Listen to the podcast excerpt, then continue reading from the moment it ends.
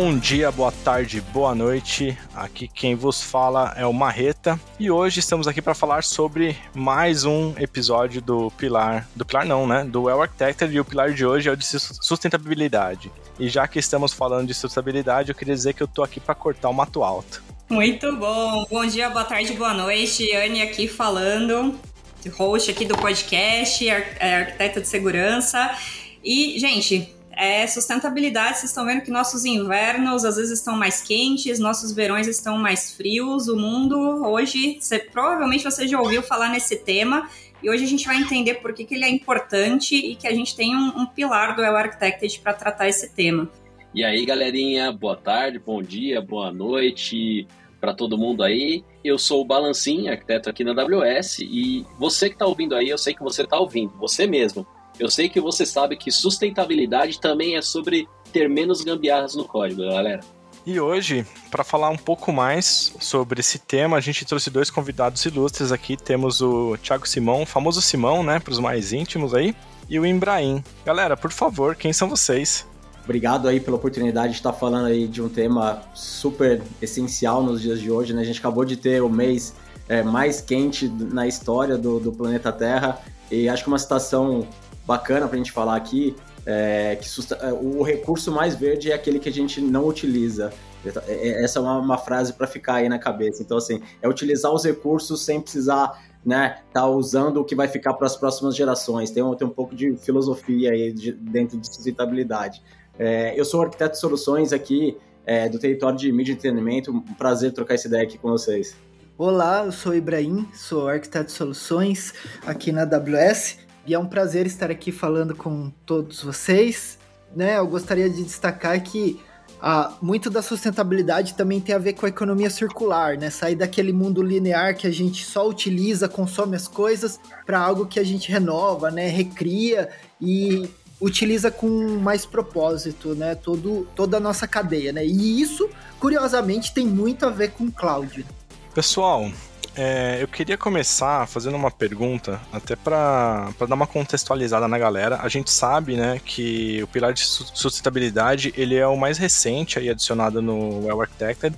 Se vocês pudessem falar um pouquinho, né, é, por que, que isso é tão importante? O que, que vocês têm acompanhado aí no mercado? O que, que as empresas vêm falando, vêm observando sobre sustentabilidade? Porque elas estão buscando ser sustentáveis dá um panorama, assim, né? Hoje existem diversas pesquisas, não vou citar aqui especificamente quais, mas de que o tema sustentabilidade, que antes era só visto ali pelo pessoal de IT, hoje já está com uma estratégia bem definida nas empresas é, no nível executivo.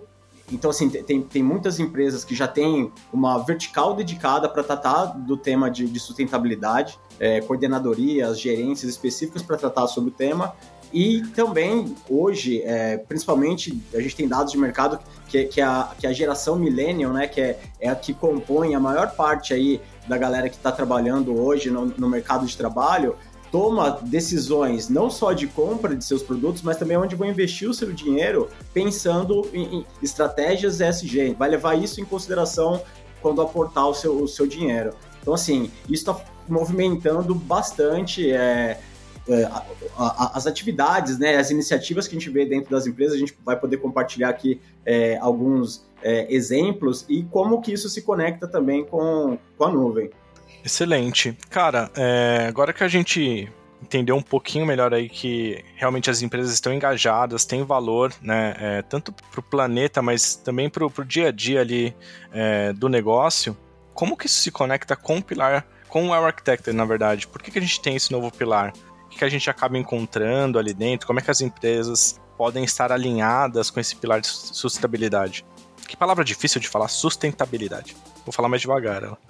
Ah, certo. A Amazon, né, é, é, é, inclusive foi introduzido né, o pilar de sustentabilidade em 2021, né, no palco do nosso principal evento, né, o Reinvent, pelo nosso CTO, né, que é o Dr. Werner Svogel, né, famoso é, Werner Svogel, né, ele anunciou a entrada desse pilar e apresentando também um dos conceitos que eu acho que é bem importante a gente é, também é, falar um pouquinho, né, mas ele apresentou essa forma não apenas da AWS e a Amazon como um todo, já que nós, né, a Amazon, é a maior compradora de energia renovável do mundo por três anos já, inclusive, se fez nesse ano, mostrar é, nossa preocupação com a sustentabilidade, mas não só isso. A introdução do pilar é, do Well Architected, né, ele também foi intencional no sentido de que para atingir os objetivos de sustentabilidade de zero carbono até 2040, que inclusive é 10 anos né, antes do Acordo de Paris, que a AWS ela,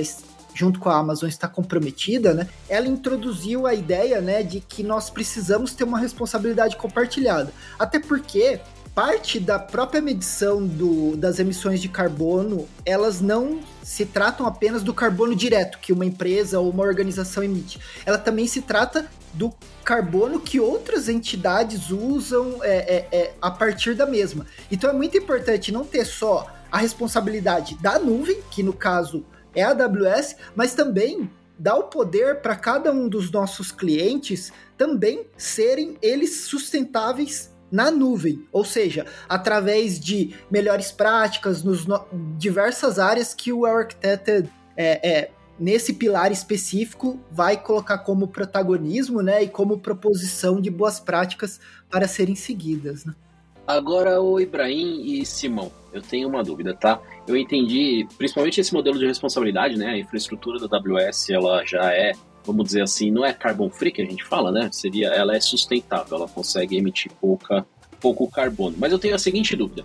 Eu tô aqui no meu on-premise, migrei para EC2, estou usando um monte de EC2 aqui na AWS. Eu tenho um encadeamento de if, eu tenho um sistema que demora três horas para subir aqui é, em Java, sabe aqueles cenários caóticos que também tem um monte de checagem a cada compilação, demora para compilar o meu jarzinho aqui do Java ou .NET, enfim, eu não vou me apegar a uma linguagem só, mas várias linguagens você pode fazer gambiarra, né? E como a AWS me ajuda a tornar isso, porque eu imagino o seguinte, que existe uma relação de muito tempo rodando, muito processamento com quantidade de carbono. Estou correto? E aí, como é que a AWS me ajuda com esse tipo de coisa? Existe um modelo, existem ferramentas? Como é que eu posso adaptar o meu sistema? Para começar, é, a gente, hoje a AWS disponibiliza né, para clientes que estão rodando é, os seus workloads em, em data centers locais, hoje dentro da, da ferramenta de avaliação de migração de workloads, a gente já consegue trazer, a gente incorporou dados de sustentabilidade que vão refletir todos esses investimentos que a, que a AWS faz, inclusive, por exemplo, é, a utilização melhor do, do, dos recursos, é, no, de servidores, no, no hack, até a forma como a AWS é, constrói os, seu, os seus data centers, né? Usando concreto e, e aço, que, que são é, de fontes é, renováveis. Então a gente consegue calcular essa métrica da. E, e hoje a gente está falando de, de, de otimizações que chegam aí na casa dos 80% do benefício de você migrar para a nuvem. E é, consequentemente, como a gente tem essa, essas metas é, de estar tá usando energia a, renovável, é, todo, esses benefícios adicionais que a gente vai trazer, a gente vai conseguir mostrar rapidamente isso para o cliente é, nessa ferramenta. Uma vez o, o, o workload na nuvem, é, aí a gente começa usar o, o, o, framework né, do, do Well Architected, principalmente com melhores práticas de, de, de, de princípios de design e, e, também de, de, de, melhores práticas de utilização. Então, se você pegar, por exemplo, é, capacidade computacional, rede, storage e database, a gente vai ter várias perguntas dentro do Well Architected Framework que vão explorar a forma de utilização dos seus dados para que a gente consiga fazer uma avaliação daquele teu é, workload e, e aí com uma lente bastante específica, né? conseguir entender como é que hoje o teu workload está desenhado e começar a pegar essas métricas de, de carbono. Tem uma questão que até que a gente muitos clientes, até internamente da AWS, a gente associa muito sustentabilidade com redução de custo. A gente sabe, está muito atrelado. E para responder a sua pergunta, sim, basicamente, se a gente faz o design de uma arquitetura para utilizar melhor o recurso, a gente vai estar tá indiretamente tendo uma vantagem de acabar tendo gastando menos recursos, né? Então a tua conta AWS vai ser menor e, e ao mesmo tempo você vai estar tá, é, padronizando, fazendo o melhor uso da sua, da sua solução. Acho que depois a gente pode falar até um pouquinho de métricas proxy, que é o que vai dar um pouco de embasamento do que, porque hoje a gente não consegue falar, por exemplo, ah, eu tenho um workload, se eu usar determinado tipo de chipset, quanto que de tonel, é, toneladas de, de gás carbônico equivalente eu estou emitindo. A gente ainda não chegou nessa, nessa métrica específica, mas através da redução de consumo de energia daquele determinado chipset, a gente consegue trazer essas relações, principalmente usando a, a, a ferramenta que é do Carbon Footprint Tool, que a gente consegue mostrar pegar um workload e trazer todas essas métricas é, de, de, de, emissão por workload, tá? Associados aos serviços que o cliente está utilizando dentro da AWS. Não, legal, muito interessante. E pensando em sustentabilidade, né? Eu tava até a, a AWS tem uma página aqui que você consegue ver, né? Sustentabilidade na AWS. Ele fala justamente essa parte de quando a gente fala né, da nuvem, que é a parte do resfriamento, reciclagem da água, é, eficiência hídrica, e tem até um programa de fornecimento de água para a comunidade aqui que o pessoal uh, cita, né? Então, acho que a AWS faz toda essa parte e o, o, nosso amigo Bala citou aí, né? Ficou brincando aí com Java, né? Só porque eu tenho meu passado aí no Java, mas é, tem essa parte, né? No, no próprio pilar aqui do Architect, quando a gente fala da parte dos clientes, né? Tem a parte de otimização de áreas de código e tem uma parte aqui também que fala de, de acesso a dados e padrões de storage. Acho que esse é um ponto que a, que a cloud pode ajudar bastante quando você fala nessa parte de data access e, e storage pattern, né? Tem algum serviço que vocês recomendam, né, é, para isso? Como que vocês enxergam essa parte? Ah, ok. É, tem, existem bastantes formas de entrada, né? Especificamente em dado, eu acredito que tem um grande, uma grande funcionalidade, né, do Redshift, por exemplo, em que com o data share é possível compartilhar uma tabela de dados sem ter movimento nenhum entre regiões, né? Que eu acho que acredito que é um dos grandes benefícios dele. Inclusive, né, aproveitando, é, gostaria né, de sugerir para quem está interessado em como aplicar bem na prática mesmo a sustentabilidade, acessar os laboratórios do Well Architected em sustentabilidade. Um deles é exatamente sobre data share e o Redshift, que é essa grande possibilidade de poder utilizar um serviço atuando em grandes é, quantidades de dados, né? Mesmo em outra região, porque ele não vai fazer né, o movimento daqueles dados, gerando todo o custo energético, né? Não só o custo Uh, monetário de transferência, mas também o custo energético daquela ação, né? E nós vamos ter, né, diversos pontos, né, de otimização. É, além desse, né, nós também contamos com o uso dos serviços né, gerenciados em grande parte da AWS, eles também auxiliam e muito na, para atingir uh, workloads mais sustentáveis, até porque uh, diferentemente de uma máquina que você tem que deixar ligada rodando ou fazer a manutenção dela, né? Muitas vezes nós temos máquinas só focadas em build, né? Que às vezes ela precisa ter uma determinada é, é, ter um determinado é, capacidade vendo o nosso pior caso, né, que vai consumir mais, nós podemos utilizar serviços gerenciados só são invocados naquele momento necessário, né? E aí eles vão serem, né, aplicados para dados, storage, né, entre outros, né? Esse é um, é um ótimo insight, Ibrahim, porque, cara, isso que você falou basicamente está dentro do, do conceito de responsabilidade compartilhada, né? Quando você passa a usar mais serviços gerenciados, está passando a responsabilidade de ser sustentável, nesse caso, para a AWS. Galera, eu queria me colocar aqui, tipo, no lugar do, do cliente. Tô começando a usar nuvem, né? Ou já tenho um workload na nuvem, enfim. E quero começar minha jornada aqui de ser sustentável. Eu tenho meus objetivos, digamos que eu quero reduzir a pegada de carbono em X%. Como seriam os principais passos, assim, de forma macro? O que, que eu deveria buscar para me ajudar a atingir isso? Como que o pilar de estabilidade pode me ajudar? O que, que vocês podem compartilhar com a gente? Primeiro, né, eu acredito que você tem que entender o momento em que você está, então descobrir esses 25% do quanto é, né? E aí, falando da sustentabilidade na nuvem, né? O próprio Architected Framework, ele vai nos dar, né, uma forma de nos prepararmos para isso, né? A primeira coisa é a descoberta do de onde nós podemos melhorar e para isso, né, inclusive sendo um dos propósitos, né, do Architected em si, né, nós conseguimos aumentar, né, as nossas chances de sucesso ajudando as organizações tendo essas conversações, né, que sejam construtivas, né? Então, nós vamos, podemos, né, tanto discutir o estado atual do nosso workload contra, né, essas melhores práticas, fazendo essas perguntas e buscando, delas nós vamos ganhar é, insumos, né? E nós vamos ter. E esses insumos vão vir na forma do quê, né? No Architect? Vão vir na forma dos nossos é, high risks, né, e medium risks, né, e eles, a partir deles a gente pode criar um plano de melhoria, né, e a partir desse plano de melhoria, então, fazer uma priorização e aí planejar para os mesmos. E o bom, né, o bom é que como a AWS já vem investindo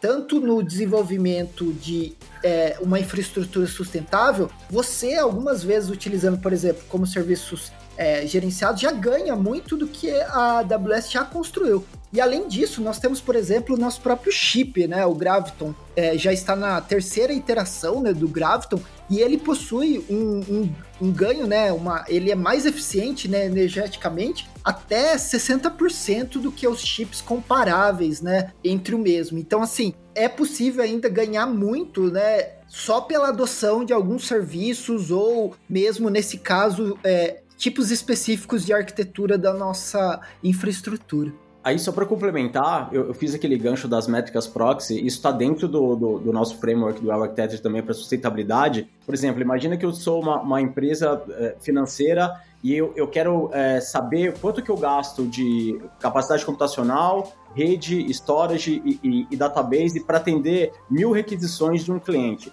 Então ela passa muito pelo Web Architect de saber qual que é, assim como o Ibrahim falou, né? A gente saber como que é essa minha métrica hoje, o quanto que eu gasto para atender essas mil requisições e o quanto que, e aí usando os, os princípios de design do Web Architect, o quanto que a gente pode fazer de melhoria, né? Então se eu tenho uma, uma um, um chipset que eu estou, um workload que eu estou usando 20% da, da capacidade, por que, que não fazer o design para usar 80% daquela capacidade? Então, assim, eu começo a ser mais eficiente, começo a utilizar melhor os recursos. E aí você vai associando os, os riscos a essas possíveis mudanças. Então, uma vez que você chega nessa matriz de quais são todas as possíveis melhorias nessas diversas frentes, você começa a, a mensurar o quanto isso vai trazer de pode trazer de risco ou impacto para colocar em produção. Aí linka muito com essa capacidade de, de desenvolvimento de, de, de novos códigos. Então, é, a recomendação sempre testa em pequenas escalas para ver se efetivamente você está obtendo aqueles resultados e vai é, aprimorando, trazendo essas novas funcionalidades, essas novas melhorias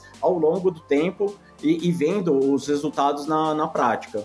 Legal, e, e, eu, você falou de teste, eu queria pegar o gancho do teste aqui, né? Porque tem uma, uma outra questão que é interessante que é o uso do, do Managed Device Farm para testar. Você não precisa manter um monte de dispositivo né, que fica desatualizado. E, e isso tem também né, no Well na revisão essa questão sobre o Device Farm. E, e acho, acho é um, um ponto bem interessante. Sim, isso mesmo. Device Farm é, é parte de uma das boas práticas dentro de um, de um grande, né, maior que é usar parques de dispositivos gerenciados, né? E, e, isso tem algumas vantagens, né? Porque um, não é necessário ficar fazendo uma gestão de diversos dispositivos e toca muito, né, um pouco na, na discussão que, que nós estamos trazendo do, da questão das métricas proxies, né? Porque assim a gente consegue até entender que, por exemplo, quando a gente cria um aplicativo que ele é muito pesado, por exemplo, para ser transportado até cada é, celular das pessoas. E ele, uma vez naqueles celulares, ele vai ocupar uma memória, ele vai gastar a energia do próprio celular. Quando às vezes a gente está reclamando da nossa bateria, que ela tá baixa, às vezes é que nós estamos utilizando muito daqueles aparelhos. E quando uma organização cria também esses aplicativos não otimizados, eles estão na cadeia, né? Que aí, se tratando do framework, né? Lá no início fala como, como avaliar né, os gases estufas, e, por exemplo, vocês vão ver que lá existe uma questão de escopos, né? Que é uma das formas de mensurar é, é, o impacto de uma empresa na sociedade, né? E, e isso vai se tornando o impacto é, na cadeia que você está ocasionando, né? Então, até mesmo ali no momento de, criação né, do, do software, às vezes o front-end, parece tão afastado dessa questão de sustentabilidade, porque às vezes parece muito é, infraestrutura, né? Mas na verdade não. É, e, e isso, da mesma forma, desses aparelhos, né? Você não precisa ter esses aparelhos que vão se tornar rapidamente, né, é, desnecessários, né? Ficar mantendo eles apenas para minutos de teste, né? E você pode testar com vários ao mesmo tempo, né? Que também vai entrar ali na parte que eu acho que o Well Architected prega e prega bem, né? Que é automatizar, automatizar, automatizar. Eu achei muito legal tudo que você falou aí. E eu queria colocar outro cenário para você agora, Ibrahim, e também o Simão que tá aí comentando. A gente anda falando muito em quantidade de energia gasta para treinamento de modelos, quantidade de energia gasta com criptomoedas, por exemplo, quantidade de energia gasta para análises estatísticas e tudo mais, tá? Eu fazer esse tipo de cenário na AWS, a AWS fornece algum algum processador, algum hardware específico que faça eu impactar menos e com mais eficiência e tenha mais performance nesse tipo de cenário que eu precise, por exemplo, fazer um treinamento para de um Large Language Model aí, que é a grande moda do momento, né, Generative AI, é, de forma mais eficiente e menos derretedora de calotas polares? Com certeza. É, esse, esse é um tópico que está bastante em, em, ascensão e a AWS vem trabalhando já há um certo tempo, até antes do, da, do, do hype do Generative AI, a AWS começou com, com o chipset, o, o Inferential One, que já era voltado é, para workloads que usavam muito de, de técnicas de, de, Deep Learning. Então a gente já conseguia ter aí cerca de 40%, 50% de eficiência energética né, para fazer uh, todos esses cálculos é, complexos que uma rede neural, um workload utilizando de, de tecnologia de rede neural é, precisa.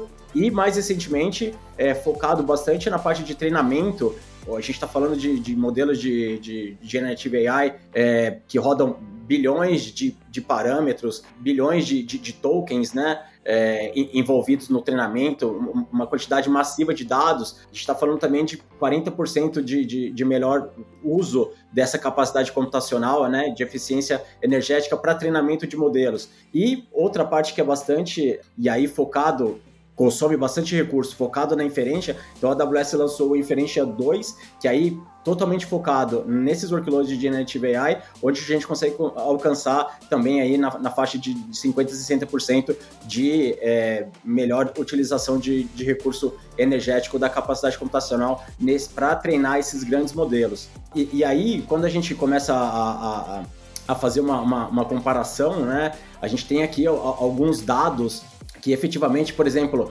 é, tem alguns dados de mercado que, que, que colocam que para treinar um grande é, modelo computacional, e aí aqui a gente não vai entrar no detalhe, mas é, existem diversos tamanhos, né? Mas de que daria, é, por exemplo, o, que uma pessoa gasta durante um ano todo, né? O seu equivalente de carbono, é, para treinar um modelo desse é, é equivalente a 150 anos de o que uma pessoa gasta. Então, assim, são, são, são valores assim que, que efetivamente é, saltam os olhos pelo, pelo tamanho, né? Então, quando a gente pensa em melhores práticas de utilização de, de, de tecnologia de workloads para AI ML, é sempre você, por que, que eu vou treinar um novo modelo fundacional para um caso de uso específico que eu tenho na minha empresa? Então, talvez olhar o, o, o olhar de sustentabilidade seria é, pegar um modelo que já foi treinado e fazer um fine tuning dele, né? Trazer a minha especificidade, o meu caso de uso específico. Hoje a gente tem é, tecnologia e soluções dentro da AWS, é, por exemplo, com que você consegue com poucos exemplos, né, de, de, de dataset, por exemplo, se eu quero treinar um modelo para identificar imagens que são é, específicas daquele meu segmento, eu preciso dar centenas de, de, de, de dados, né, é, para que eu treine, para que eu faça o fine tuning daquele modelo. Não preciso treinar novamente o um modelo com bilhões de parâmetros do zero. Então tem um benefício muito grande aí relacionado à, à sustentabilidade quando é, eu, eu, eu, sigo essa, essa estratégia de desenvolvimento de modelos é, pensando em sustentabilidade. Não, eu queria. Eu tô vendo aqui na página na documentação da AWS, eu vi que vocês também têm um processador que é Grafton que eu poderia usar para workloads normais também, né? Graviton usando CPU, né? Que não precisa essa intensidade tão grande de, G, de GPU, sim. E não só para machine learning, né? Eu tô vendo que dá para usar para workloads normais. A galera que sobe aí é, JavaScript, que sobe outras linguagens também no Lambda, eu tô vendo aqui dá para usar também. Isso é bem bacana, né, cara? Sim, tem uma eficiência, né, de performance de até 60%, né, em uso energético. E também, né, não só é, para é, esses tipos de workloads normais, mas também para coisas que a gente às vezes esquece que, que também tem ali o, né, o gasto computacional, mas por exemplo, RDS, né? Se vocês estão utilizando bancos, né? É, é, relacionais, é, é, na nuvem, por exemplo, é muito rápido vocês entrarem, criarem é, é, é, e mudarem para o Graviton. Então vocês conseguem já utilizar os bancos que vocês têm em Graviton. Está, está a um clique de distância, né? Essa otimização. Sim, sim, é um quick win aí bem, bem rápido para se conseguir. É, é, legal os dados, né, que a gente tem. Eu tava, tava enquanto estavam falando, eu tava olhando o site aqui, né, e ele fala que a, a infraestrutura da AWS apresenta uma eficiência energética 3.6 vezes maior do que, né, os data centers médios aí, né, dos Estados Unidos. Então, é interessante. Tem, no site tem vários dados para quem quiser olhar, né, acho que depois a gente deixa o site aí, mas é, é interessante ver os números Sim, e cinco vezes mais eficiente que os servidores na Europa e também na Ásia. E isso tem a ver tudo com a construção, né? Só quero deixar um pensamento aí. Ô, Anny, você que tá fazendo reforma aí em casa, imagina essa reforma desse data center aí, a galera. eu tenho PHD, é, aqui eu vou deixar, entendeu? Contatos para, para é, dúvidas sobre obras, pode me chamar no privado, brincadeira, que eu tenho PHD em, em reforma. É, quem tá ouvindo, meus amigos estão ouvindo mandar risada porque sabem que é verdade, né? E eu sei fazer várias coisas também, né? Mas acho que inclusive é interessante porque é uma coisa que aqui, que a gente, é, é, até pegar um gancho aqui, é uma coisa que a gente em casa olha muito onde eletrodomésticos, né? Ferramentas que a gente compra, é uma coisa que muitos consumidores já olham para isso no dia a dia dentro de casa e agora a gente está vendo esse movimento das empresas, né, também olhando mais para isso e, enfim, né, todo esse esse commitment aí, né, com a AWS que foi o Climate Pledge, né? Que foi de 2019, é isso, né? É, é legal a gente ver como, como assuntos que aparentemente estão totalmente desconexos, né? Sustentabilidade, né? Que a gente está olhando para o ambiente, para o planeta ali, para a natureza, como isso está ligado com, com o cloud, que é totalmente ligado com tecnologia. E, bom, caras, eu consegui pegar várias dicas aqui com vocês hoje, desde como eu posso utilizar, otimizar o hardware que eu estou utilizando dentro da nuvem, as boas práticas de desenvolvimento, né? Como é que eu vou escolher ali, desde linguagens, ou como eu estou escrevendo o meu código, como que eu vou estar tá desenvolvendo a minha arquitetura, né? Por exemplo, para algo uh, mais event-driven, como é que eu estou tratando os meus dados, é, enfim, e todos os mais detalhes, todos os detalhes a mais ali que a gente tem na documentação, pode apoiar. E eu queria dizer que depois de, de ouvir esse podcast aqui, eu estou aqui para não cortar o mato alto. É isso aí, galera. E você que está ouvindo, não vamos esquecer, quem quiser mandar dicas de reforma para casa e data centers aí também, caso a Anne precise, ou queira só tirar dúvidas de, do podcast ou do assunto aqui, ou qualquer outro podcast que você tenha falado, pode mandar para qual hashtag, qual arroba, Anne? Vamos ver se eu vou falar certo. Hashtag podcast AWS Brasil? É sobre isso. Podcast AWS Brasil, pessoal. Obrigada aí pela audiência.